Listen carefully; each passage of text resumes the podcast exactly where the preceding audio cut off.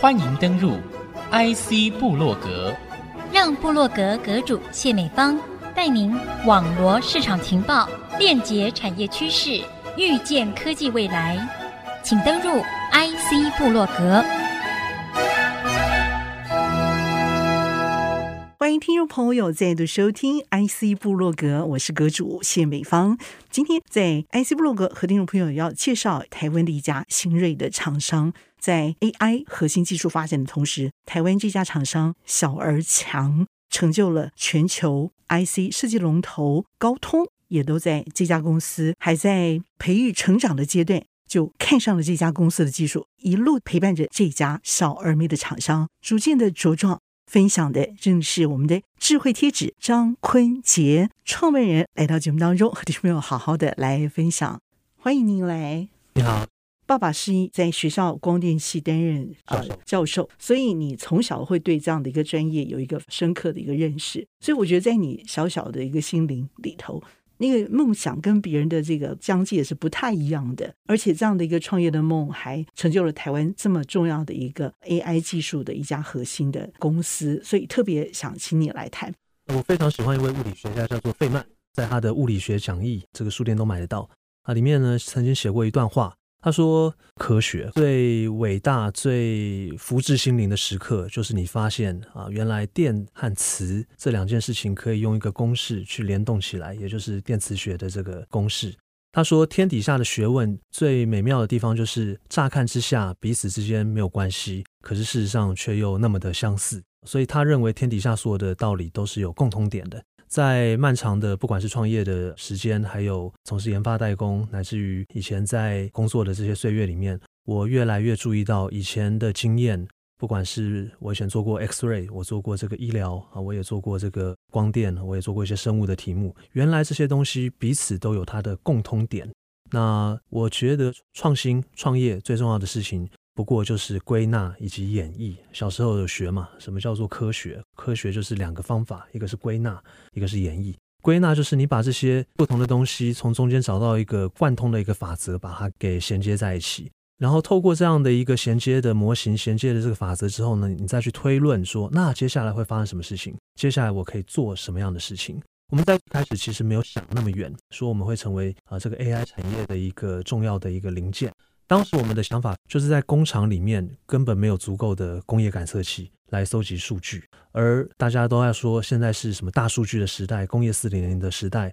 如果工厂没有 sensor，没有 data，那你谈什么大数据呢？AI 又有什么用武之地呢？都在师傅脑袋里。以前我做 LED 这个行业的时候，有幸跟着一个大陆的一个参访团来参访这个台湾的 LED 龙头金店 Epistar。那金电的这个高层呢，就出来讲啊，我们这个 MOCVD 啊，我们一年是买一台两台，然后逐年买上来的啊，买到现在的这个规模。他告诉你的是说，我们都是在制程成熟稳定之后，我们才会慢慢的增加这样的机台。MOCVD 有机气象沉积炉嘛，这个炉子一台可能是一亿两亿吧。那当时采访团里面呢，有这个厦门的大厂。里面的一个高层呢，就嗤之以鼻。他说啊，我们这个厦门什么什么光电，我们一年就买一百台，台湾这样是不行的啊。当时我们所有人都很震惊啊，哇，这个台湾买设备跟老共买设备买的这个方法、规模的这个成长完全是不一样的。结果呢，过了半年，所有人都看到一个新闻，就是厦门这一家厂确实买了一百台，甚至可能更多，例如说一千台之类的。结果买了之后，发现每一个炉子都要一到两个博士来调教那个炉子才可以开机。结果厦门这家厂就买了，然后就不开机，因为他没有足够的人才来使用这些设备。一方面我很震惊啊，那很多人是抱着说啊，你看中国这种报复型的这个投入啊，是用看笑话的心情在看。但这一点从工厂人的角度就是，天哪，原来这一件事情是不能规模化的。我们工厂追求的是，我好不容易把一件事情试成了，然后我就应该是再投入更多的钱，再买一条线，我应该就可以做出一样的事情。但是在半导体啊、呃，在 MOCVD，在这个前段制程，事实上它不存在这样的一个法则。每一个炉子，每一个机台都有自己的个性。OK，有个性这个事情听起来太可怕了。我要如何去调教这些东西啊？当时的想法就是啊，我要有一个高阶人才，长时间跟这个炉子混在一起，摸熟它所有的这个特性。这是不可规模化的一个特性。嗯，当年我在做 LED 的时候，整个行业也发生一个重大的一家公司倒闭，叫做云南蓝鲸。云南蓝鲸是全球三大蓝宝石基板 LED，它不是长在细晶圆上，它是长在蓝宝石上面啊，它是三大蓝宝石衬底，中国讲衬底供应商之一。这个公司竟然在半年、一年之内一系就几乎面临倒闭的这个状态啊？为什么呢？因为他每一个蓝宝石长晶炉要一个老师傅去雇，结果这些老师傅罢工，然后这个公司就瞬间就挂掉了。让我了解到，OK，不是买了设备就行了，要有人去雇这个设备。那接下来我就开始把我的心力放到，哎，雇机台的人是谁呢？啊，是设备工程师嘛。台湾的设备工程师绝对是整个半导体行业最劳苦功高的一群人。R&D 当然劳苦功高，制成劳苦功高，但是没有设备工程师每天在那边维护机台，这件事情根本没有办法推进。他们是加班最多的一群人嘛，嗯，loading 非常非常的沉重。那于是我的想法是，哎，如果我们要把人的这个因素从工业自动化里面给降低，第一件事情我必须要了解机台到底发生了什么事情？机台之间的差异是什么？这些差异能不能被量化？能不能被补偿？那第一件事情就是我要先搜集足够标准化的资讯，我才可以做下去。贴纸就是这样发展而来的。这真的是一个好点子。嗯、但是台湾人设备人才、维护人才并不缺乏的情况之下，我觉得这个问题你不容易发现。啊，这是一个很好的一个题目啊。在台湾很多的行业都被我们任劳任怨、克勤克俭的民族个性克服了。但是我们也被这个个性给耽误了，OK，是吧？你看，我们不用在什么自动化或是智慧化上面投入太多，因为我们的员工二十四小时 on call stand by，我们随时都可以去及时的去克服这个问题。不只是工厂的员工，工厂的供应商也是二十四小时 on call。前段厂打一个电话，这个一小时之内，原厂的人就要出现在厂内排队，不管是罚站还是修东西。在这样的一个环境里面，造就了我们半导体的这个奇迹。可是我们却丧失了一个机会，去发展一些更好的自动化的一些技术、一些机会。在德国，为什么他们会是工业四点零推广的发源地？因为他们出了问题，会找出原因是什么，然后解决，就下次希望再也不要发生。他们的工时绝对比我们低很多。嗯嗯、对啊，他们追求的是说我可以修一次，我可以修两次，但是我绝对不要修到第三次。嗯啊，但是台湾是我就会修到底，没关系。可是为什么在中小企业这方面的需求市场没有因此而被开发出来，反而是后来有了其他的转机？是，就是高通这个地方助了一臂之力。嗯。我本来目标也是要解决中小企业的问题。大概在四五年前，我读到一篇文章，是郭台铭郭董他说他在中国的这个富士康。啊，我们要购买五轴的这个机器手臂，一只可能是上千万，我们要买一千只，要做这个工业四点零啊，自动化、智慧化这些事情。我当时有个感想是，以我对中小企业的工厂的认知，他们连一只都不可能买，嗯，一只手臂都不可能买。这不就是大企业跟中小企业未来会产生一个巨大的落差鸿沟吗？大企业自动化、智慧化，但中小企业根本没有做这件事情。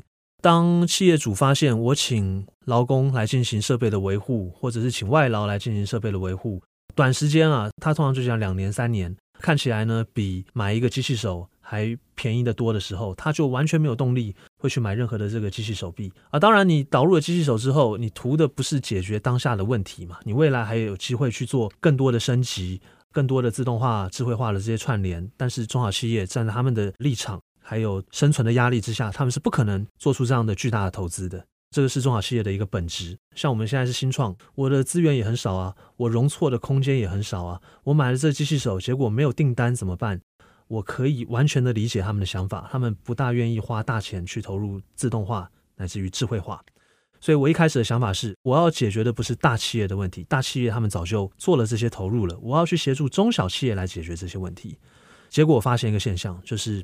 呃，你跟这些中小企业呢做实验，他们都啊、呃、欣然接受，免钱的让我贴贴贴纸，帮你做一些机台诊断，都很愿意啊、呃。一旦要开始收费，哇，几千块都不愿意出，几千块都不愿意出。其实工厂的本质就是如此。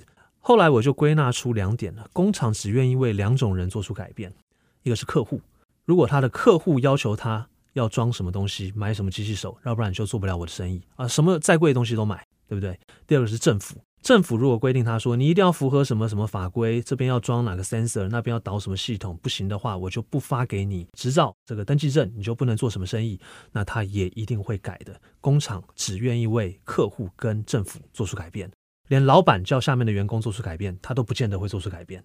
啊。所以以前常说啊，我认识什么什么厂的老板，我也很感谢大家介绍这些关系跟机会给我。可是我打从心里知道，要真正让他们从上到下做出改变，必须要有一个更强的动机。要么是他的客户要求他，要么是政府要求他，要不然他们是绝对不会真正做出这个改变。然后花一点小钱做个 POC 没问题，要导入就是要有这两个关键角色的投入。休息片刻，稍后回到 IC 部落格。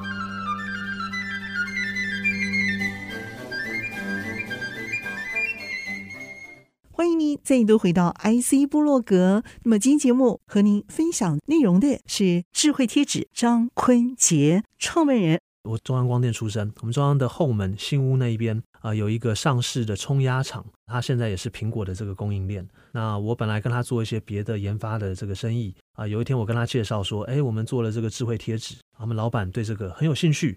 我说啊，你们这个公司那么大，这个一年五十亿、一百亿的这个营业额。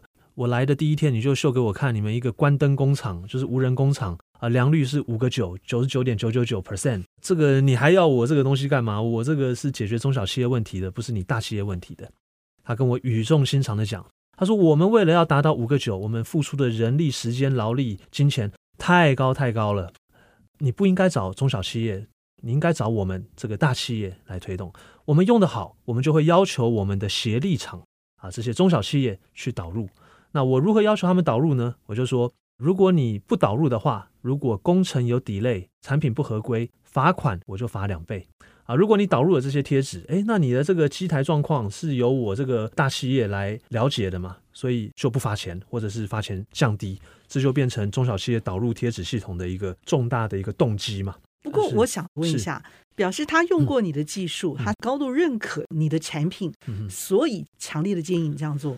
我后来也有导入，但是在导入之前，他就这样提了，他是要提点我工业的生态，其实长的是欧美品牌厂要求台湾的大代工厂，台湾的大代工厂要求小代工厂，小代工厂去要求那些协力的卫星中小企业，彼此的要求链生态链长得像是这个样子，你要尽可能的从最上游去对下游产生要求，要不然下面的人他完全没有导入的动机，这件事情非常的重要。因为我后来就马上问他第二个问题，我说：“哎，你为什么会希望我导入这套系统，然后用这套系统去要求那些中小企业呢？”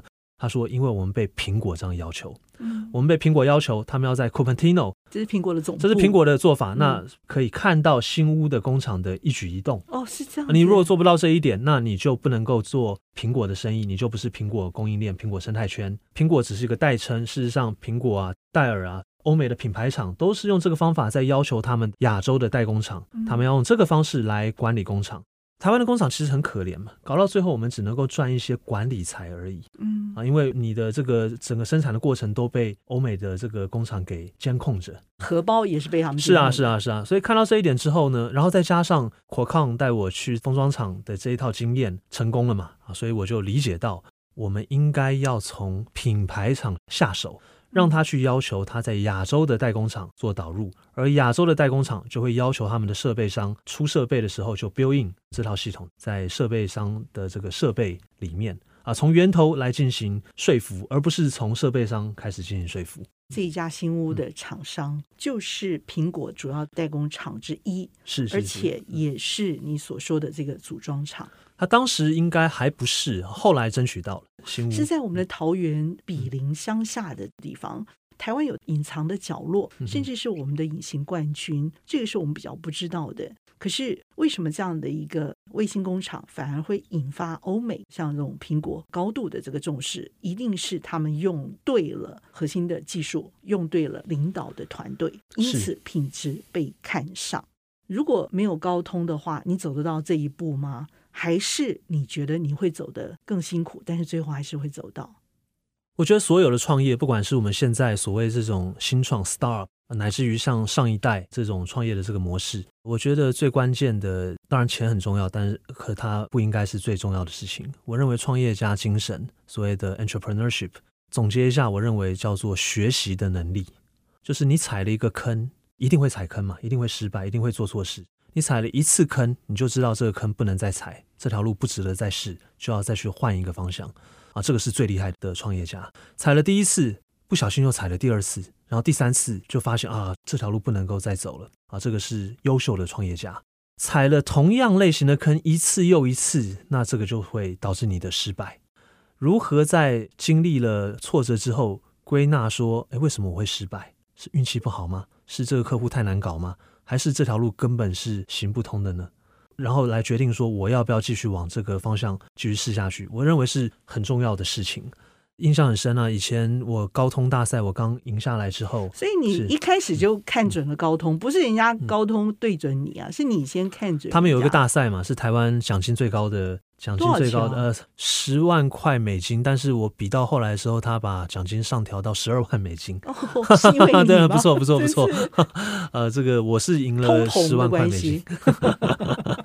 呃，一开始是觉得说啊，这个钱很多，但是也没有笑想说可以赢第一名。当时的目标是进入他的这个 Final Ten 最后的十强。但是那张贴纸别外洞天。科技部送我去戏谷是去研究帕金森症的。哇，这么厉害！那当时我们的做法是我用手的颤抖的模式来判断啊，这个颤抖模式是 Parkinson's，那一个是 Alzheimer causing tremor 啊，或者是什么样的早期的这个中风啊，什么不同的神经相关的疾病。然后你的这个呃帕金森的颤抖，哎，这个程度是第几期？左手右手这个左右 dopamine receptor 的这些差异，吃这个药有没有效？吃那个药有没有效？做这方面的研究的，那结果呢？我们在一八年底送我去矽谷，一九年我在台北荣总做了很好的案例，做了一百多例啊，效果也很好。第二年，二零二零年，我一个案例都收不到啊，因为 COVID nineteen，我连荣总的大门我都进不去，我们整组人就愁云惨雾啊，想说完蛋了，搞不下去了。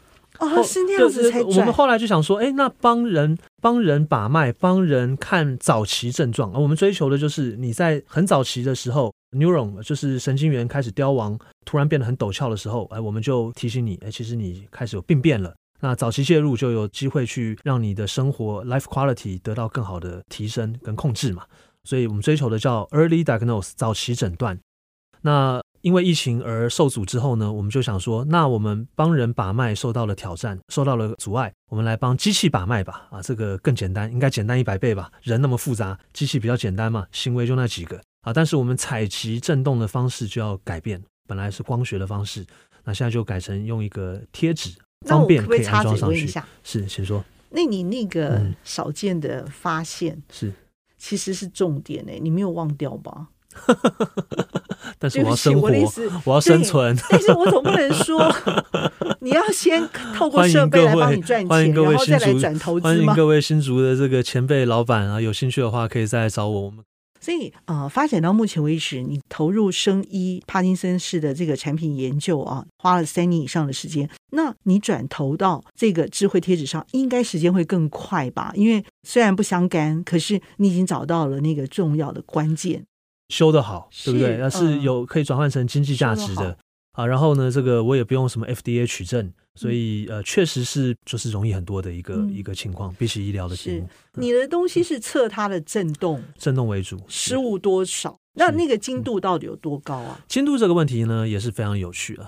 刚好前阵子读到 Elon Musk 他做 SpaceX 火箭公司，他的一个想法跟我在工业上精度的想法是不谋而合的。Elon Musk 他为什么可以发这个便宜的火箭呢？因为他认为啊，在商业上，在汽车上用的零件，它的可靠度甚至比航太上的可靠度来得高。因为汽车是几亿台的汽车在全世界跑，所以它的呃零件的可靠度早就受过大量的验证了。而航太的这个零件为什么那么的贵呢？因为发射的数量很少，样本数太低了，所以为了要得到这个验证，他们要投入很大的代价，成本才会被垫得如此之高。SpaceX 它的 Falcon 为什么可以那么便宜？因为它大部分采用的是 commercial 的工业零组件，它用这个方式来降低。对，它没有办法载很重的货物，它专门载一些小的卫星射上去。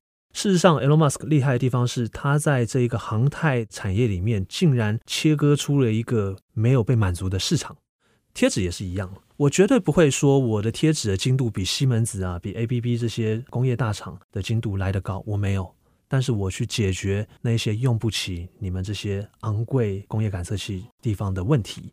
你摊开 ABB 的财报，他自己就讲啊，我们 ABB 的 Smart Sensor 啊，我们在这个工厂里面只有最贵的百分之十的设备会导入我们这套系统啊，因为这是很重、很大、很贵啊。那工厂别的一些地方可能用不起啊，用了这个 ROI 不显著啊，所以最贵的地方才会用。那你去问工厂说，哎，那这百分之十最宝贵，那你把剩下九成的地方关掉可以吗？也不行嘛，工厂要全部都 work 才可以嘛。啊，所以我的定位就是这个百分之十最困难、最昂贵的这个设备，这些问题呢，仍然西门子啊，仍然 ABB 你们去解决，我去解决那百分之九十的问题，我们是互补的。我其实不是在跟这些大厂竞争，我是切割出了一段他们目前没有办法满足的一个市场。以我的经验哈，工厂大概只愿意以设备采购价格的百分之某一个个位数，呃，容我不能够讲那个金额，商业机密啊，我花了很多时间问出来的嘛。他们只愿意用一个很低的比例，设备原价的很低的比例去做这些健康监控的这个投入。那设备越贵，它才有可能使用昂贵的这个 sensor。那有些设备资源性的设备才一百万，半导体一百万很便宜嘛。那你出了半导体这个行业，电路板业一百万可能就已经有点贵了。更多的设备可能才四五十万，四五十万的设备叫你装一颗十万块的 sensor，我怎么可能装？绝对不可能装的嘛。那我们的这个价格是可以 handle 大量的这些设备，所以我们在一个机台上不会只装一颗贴纸，我们会装多张贴纸。我们的 AI 学的是这些多张贴纸是怎么相对相互运动的，我就可以描绘出这整个机台震动的这个形态，而这比量一个点量的再精准更有意义。单张贴纸贴错啊，事实上会被这多张贴纸的这个系统把它的这个单一的偏差给稀释，变得相对不严重。团结力量大，不是只有小兵立大功，反而是立更大的功。谢谢我今天遇到的这个产业小超人，非常的谢谢我们的智慧贴纸创办人张坤杰精彩的分享。那么也谢谢听众朋友们共同的收听，IC 部落格，我是谢美芳和坤杰一起在频道上和大家 say goodbye，拜拜。拜拜。